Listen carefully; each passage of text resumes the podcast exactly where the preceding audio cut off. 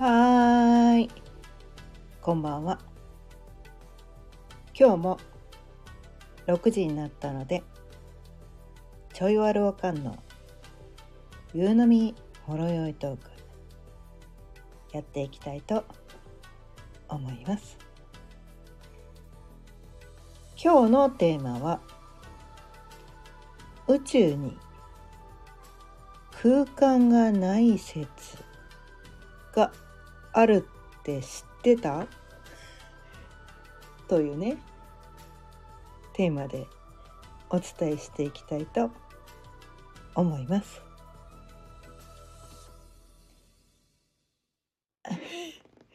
改めましてこんばんはかゆねです。毎日夕方6時からだいたい15分前後その日のテーマを決めて気づきのヒント。をお伝えしています。ということで 今日はね最初から笑っちゃってるんだけど。このね今日のテーマ。このここの今日のテーマ。宇宙に空間がない説があるって知ってたってことなんだけど。まあ、こここのテーマで引っかかる引っかかる人がどれくらいいるのかなって思ったらまあほぼほぼいないだろうなって思ったらおかしくなっちゃったんだよね。おかしくなっちゃった。でこのテーマに引っかかる人は結構やばいですよって。話なんですよ、うん、結構やばいかもしれないです。まあやばいってていう意味をねどう取るかはあなたの自由だけど、うん、でこれね私ねあの何年前からかな。あでもかなり若い頃からねこの SF 映画っていうのが大好きでその宇宙っていうものに対してすごい興味がある人だったんですね。うん、SF 映画もう片っ端から見腐ってて Amazon プライムとか もうね見てない映画なくてでも新しい映画ないなんかこう見てない映画ないのかなって探しても毎回「うん全部見た」とか思って「ああ」みたいな「見る映画ねえじゃん」みたいな感じで。なんかそこでで新しいのがね出たら見るみたいなね。なんかそういう感じでそれ多分二十歳ぐらいから今ね56歳だからもう30年以上35年以上、まあ、そういうね 人生を生きてきてて、ね、SF 映画片っ端から見てまあ見てないのもねあると思うんだけど、まあ、このようにね SF 映画はね5万とあるから 見てない映画もあるかもしれないけどまあこう話題作と言われてるのは一通りほとほぼほぼ見てるわけなんですよね。こう Amazon プライムで上がってくるような作品に対してはほぼほぼ見てる。でまあさすがにねこのまあ私高卒の人なんで高卒だからその大学でね天文学を学びましたとか宇宙について専門的に学びましたとかそういうそうエビデンスとか何もないんだけどその実績みたいなものは何にもないんですけど、まあ、ただただ好きで趣味の範囲でね趣味の範囲で見てました。たまにねまあニュートンをねあの買ったことはないんだけど こううん書店の前でね立ち読みするとか量子力学について学んでみるとかなんかねそういう量子力学についてはねあのお金払ってね結構な金額のお金払って専門的に学びましたけどただこのね専門のね大学で4年間がっつり学びましたっていうほどの専門家ではないです。うん、ただ、えーと、量子力学って何すかっていう人よりは、まあ、詳しい程度のこのなんかこうだから素人に毛が生えたぐらいの知識しかないんだけど。うん、でもこの宇宙を知るためにこの量子力学っていうのは無視できないものだと。なんかそういうのが結構10年以上前からなんかそこがどうしても気になってしょうがなくてそれをね宇宙は何でできているのかみたいななんかそういうこう本を読んだりとか量子力学について講座を受けたりとかなんか本を何冊も買って学んだりとかしていたわけなんだけどでそのねその学んでる時っていうのは宇宙には空間があるんだっていう大前提のもので学んでいたんだけどここねつい最近このね今日のテーマにしている宇宙には空間がないという説があるっていうのを初めて知ってマジっすかって思ったわけなんですよ。マジっすかって思ったんです。いやその説は初めて聞きました。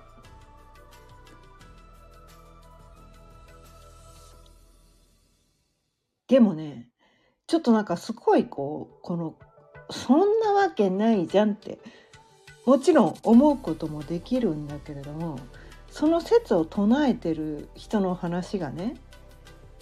いちいちこう説得力があるというか私がねこう感覚的にね感覚的に左脳的なことではなくて右脳的ななんか知らんけど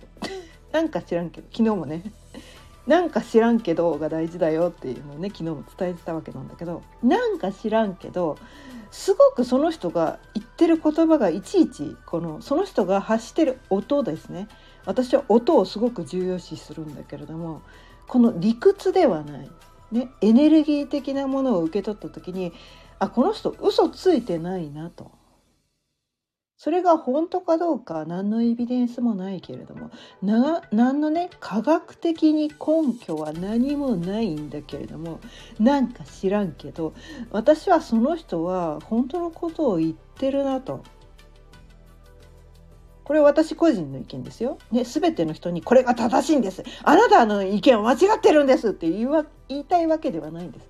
私個人がねこの意見採用したいなって思っただけなんですねだからこの音声を聞いてる人がいやそんなわけないじゃんって思うならあなたにとってはね人人の数だけ正解があるからあなたにとっての正解は私の正解とは違うんですねどっちもいいんですどっちも自分にとっての正解を選択して生きればいいだけなんですこのようにね全ての人にとっての正解は一つもないので人の数だけ正解があるのでもうそれはねもう声を大にしていたいです。すべての人にとっての正解は一つもありません。一つもありません。一つもありません。5万回ぐらい言いたいぐらい、10万回ぐらい言いたいぐらい、一つもありませんっていうのを言いたいです。あなたの正解があなたにとっての正解なんです。だからあなたがこの左脳的なことじゃなくて頭で考えてここれはこうななんていうかなエビデンスがあるからとか数字で表れてるからとかそういうことではなくて感覚的になんかこの人が言ってることしっくりくる。すっと入ってくる。なんかこれを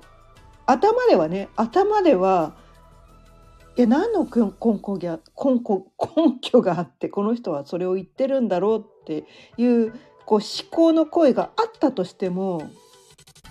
そのパーセンテージがね自分の中のパーセンテージがそういう声が自分の中にあったとしてもなんかこの人の発してるエネルギーが好きだ。なんかこの人クリアな感じがする。なんかこの人本当のことを言ってる気がするっていうそのなんか知らんけどっていうね。そこでその人がね言ってるその人が発してる音声エネルギー周波数波長まあどんな表現でもいいですけど まあ同じこと言ってます。はい。それがね私にとってすっと受け入れられることだったので私はその意見を採用してみました。うん、採用してみました。そんなわけないじゃんって全否定することもできるんですよ。全否定するのもあなたの自由です。ただ私はこの意見を採用してみても面白いことになるかもしれないって思ったわけなんですね。うん、宇宙に空間がない説を仮に採用してみたとしたら今までで私がねこうここ最近学んできたことの辻褄があったわけなんですね。うん、辻褄があったわけなんですよ。うん、でまず第一に言いたいことはド ドラゴンボール。ドラゴンボール。ドラゴンボールのね。まあ、ドラゴンボール見たことがない人。ドラゴンボールのせね。え全然知らない人にとっては何このおばちゃん何言ってんの？わけわかんないこと言ってる。なんか嘘800言ってるって思うかもしれないけど「ドラゴンボール」を知ってる人は「ああはいはいはい」って思うかもしれないけどその孫悟空っていうのがこの、まあ、テレポーテーションっていうのかね瞬間移動ができる能力を持ってるのが孫悟空なんですよね。でその孫悟空はなんていうのかねなんあのね頭悪い人なんですよあの人。めっちゃ頭悪い人なんですよ。感覚派な超感覚派なんですよ。お勉強ほとんどしてない人なんですよね。うん、お勉強ほとんどしてない人で感覚で瞬間移動してしまう人なんですよ。でその瞬間移動の仕方っていうのがその何て言うのかな、まあ、対象とするもののエネルギーを感じてそこに飛ぶみたいななんかそういう瞬間移動の仕方をするんですそれは瞬間移動は地球上だけではなくて宇宙宇宙間の瞬間移動もできちゃうのが孫悟空なんですよね。で宇宙ってすごいなんていうのかなこの物理的に移動しようとするとこうねな何何十年何百年何千年ってかかるような遠い距離的に言ったらめちゃめちゃ遠くてそんなの現実的じゃないよねっていう距離をね瞬間で移動するのが孫悟空なんですよ。でその時点でおかしいじゃん。なんで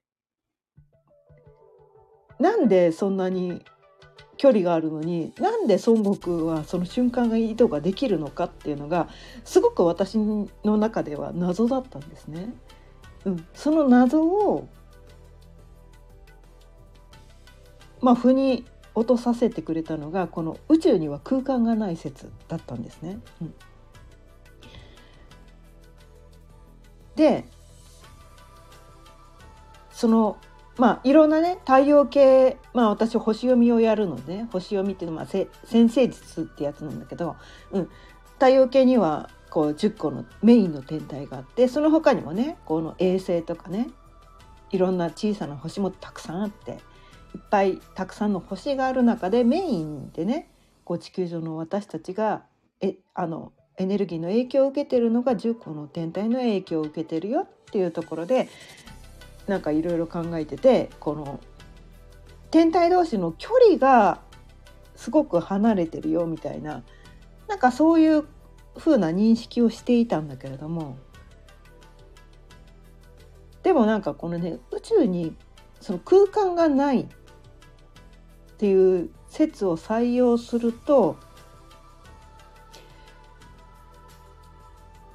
そのねこの天体が遠く離れるほど影響が強いっていうことがよく分かんなかったんですよね、うん、よく分かんなかったんだけどでも宇宙には空間がないんだとその距離とかどうでもいいんだとその座標座標？座標っていうかそのポイントがあるわけなんですよね。エネルギーポイントっていうのがあってそれがお互い影響し合ってる。宇宙に空間はないんだけどその天体として物質は存在してるんですらしいんですよ。ここはねこうね なかなか理解できないところなんだけど天体は物質として存在するのにその天体同士の間に空間がないっていうことをその方はねおっしゃっててそこを腑に落とすのがすごく難しいわけなんだけどこうね人間の能力としてこうね天から与えられてる能力かもしれないけど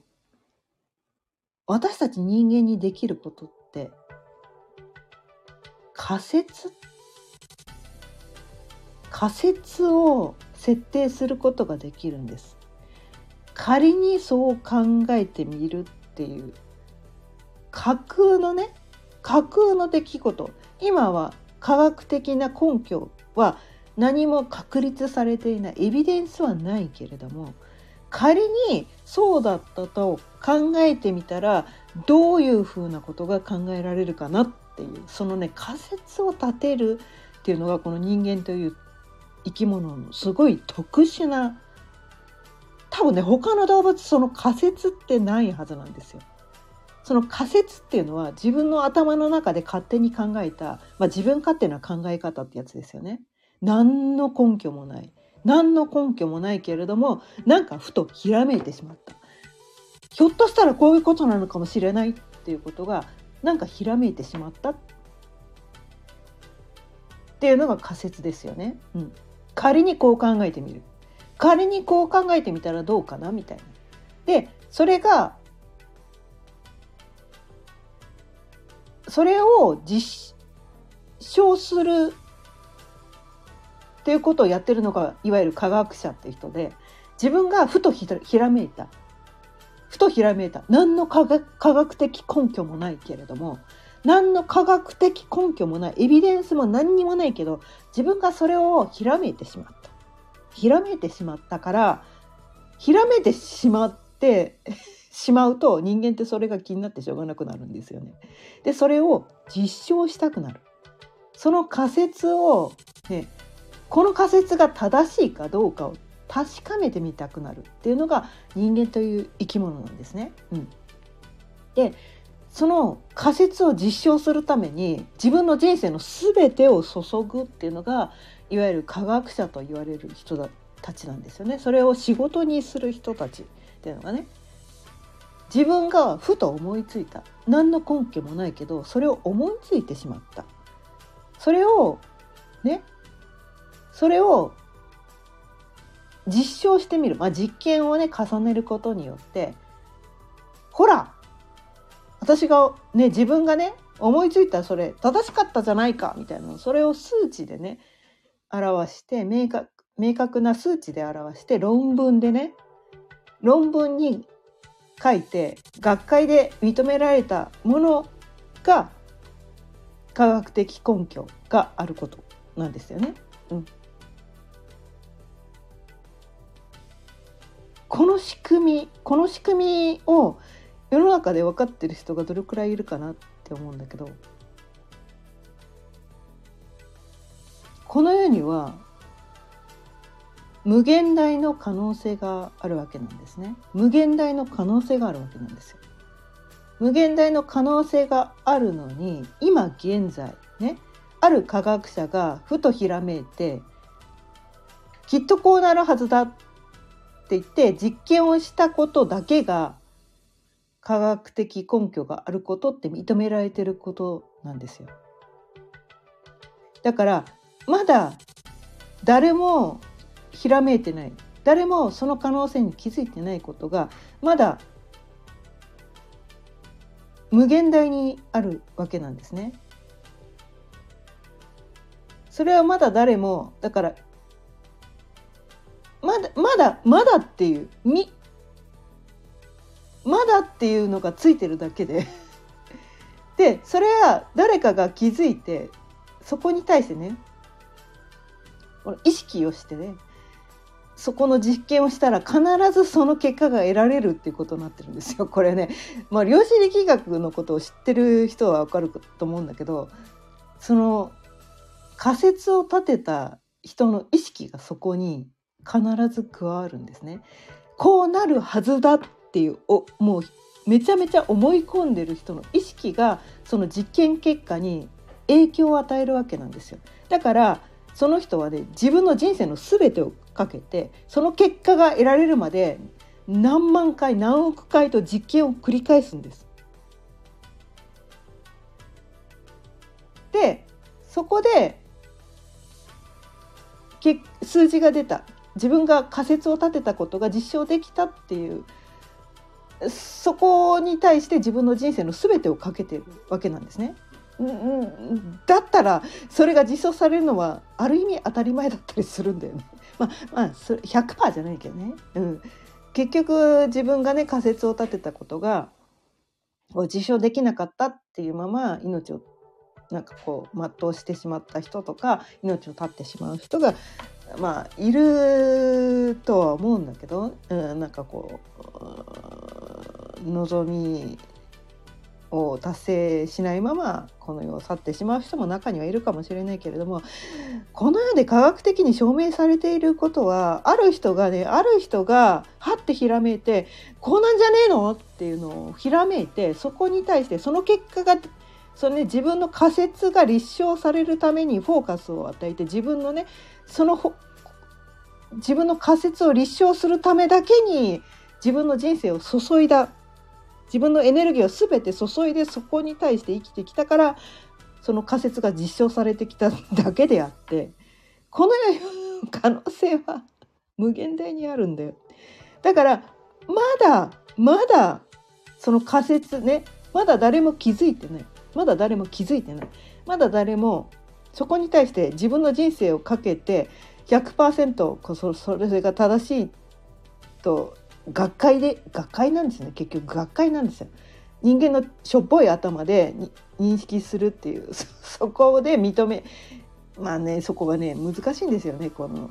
認めててもそのお金とかね権力とかが複雑に絡んできててこいつををね認めてしまったら自分の立場が危ういとかなったりするとそれが本当だって自分の中でも気づいてたとしてもその自分の権力を守るためとかこれを認めてしまったらその利権が 自分がね持ってるこの金儲けのね利権が奪われてしまうと思う思うとその学会でねその意見は潰されるっていう なんかそういうことが起こってきたりするんだよね。うん、そういう仕組みがねこの世の仕組みだからそれを本当に分かった上で本当にあなたは科学的根拠があることしか信じないんですか？っていうのを聞きたいわけなんですよ。そこが本当に分かったら科学的根拠なんかなくても自分がそれを感覚的に信じられるんだったらそっちの方が正しいんじゃないかと。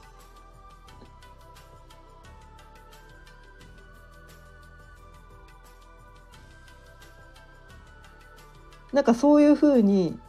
考えられる人がそろそろ出てきてもいいんじゃないかなって思うんですよね。でこれね私はねこのね宇宙に空間がない説。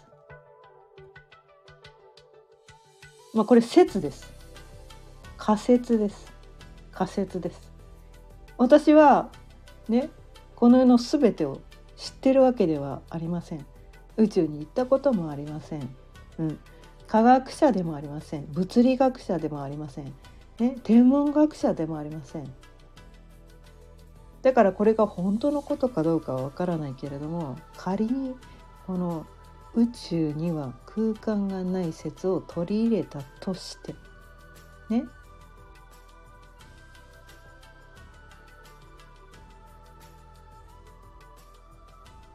自分のなんなんていうかな。この空間がないからこの空間がないということはこの肉体としてのこう物質として宇宙空間には存在ができないということなんですね。ただその意識がその天体に飛ばせるんだとしたらその物体を伴わないで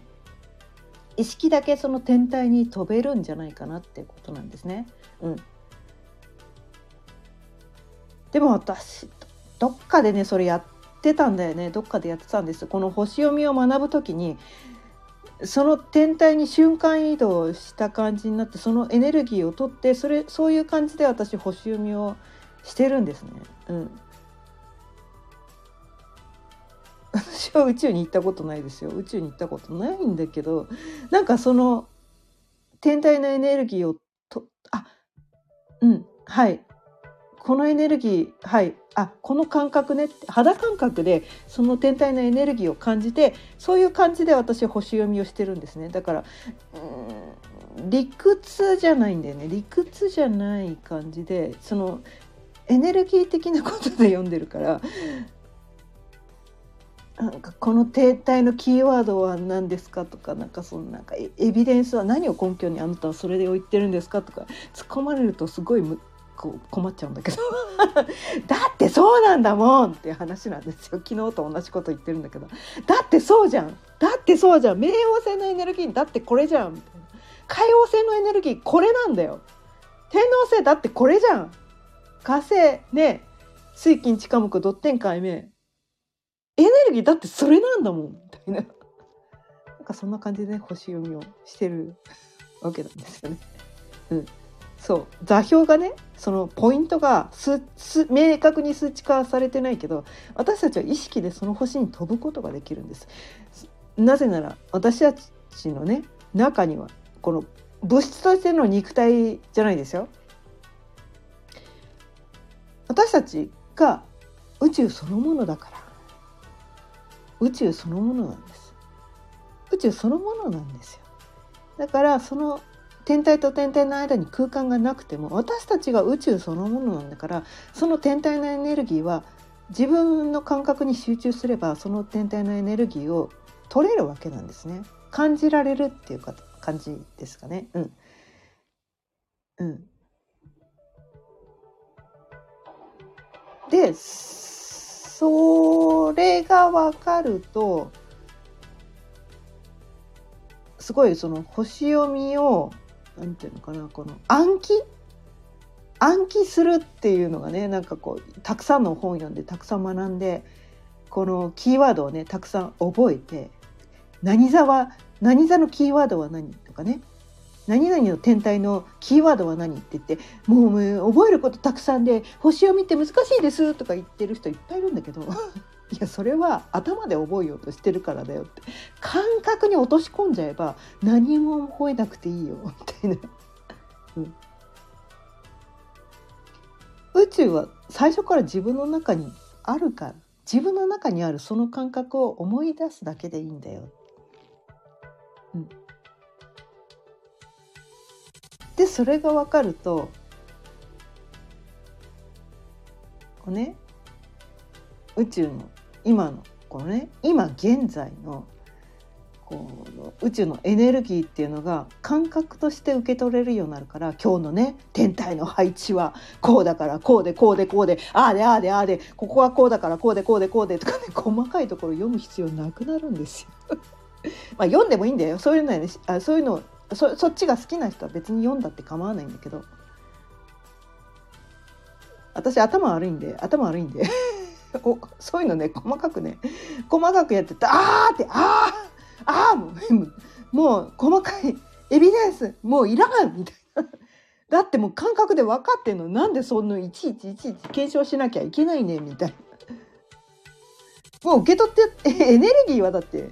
毎週毎週宇宙から私たち受け取ってるのになんでそれをいちいちこう立証しなきゃいけないねみたいな。まあ、そそそそこからじゃないとできない人がいるのかもしれないけど。うんうん。ちょっとこれは人によって違うかもしれないけど。私は肌感覚で受け取っちゃうから。なんかその細かいねエビデンスとか数値とか。言われると頭がねこうパニックになるわけなんですよ。えだってそうじゃん。だってそうじゃんっていうね。なんかそこしかなかったりするんだよね。うん、で今日はねすごくこう本題からズレズレブレブレな感じになっちゃったけど今日のテーマに戻ります。宇宙に空間がない説。空間がない説。あなた知ってましたか？空間がないとしたらねその間間にあるのは何なのかって話なんだけどそこにはエネルギーしかないらしいです。だから結局私たちの中にその間のエネルギーも天体のエネルギーも全部あるんです。うん、だからそれを日々受け取ってそれで毎週ね受け取ってるはずなんですよ。そこに気づけばいいだけなのかなって思うんです。受け取ってるんですよ。気づいてないだけなんです。それは結局こう自分に集中するしかないんですね。自分の感覚に集中するしかなくてそのためにはやっぱり結局 毎回お伝えしてるけど瞑想するしかないです。瞑想して自分に集中するしかないです。周りの人とかもう置いといてください。世の中の動きがどうとかもうどうでもいいです。あなたはあなたに集中して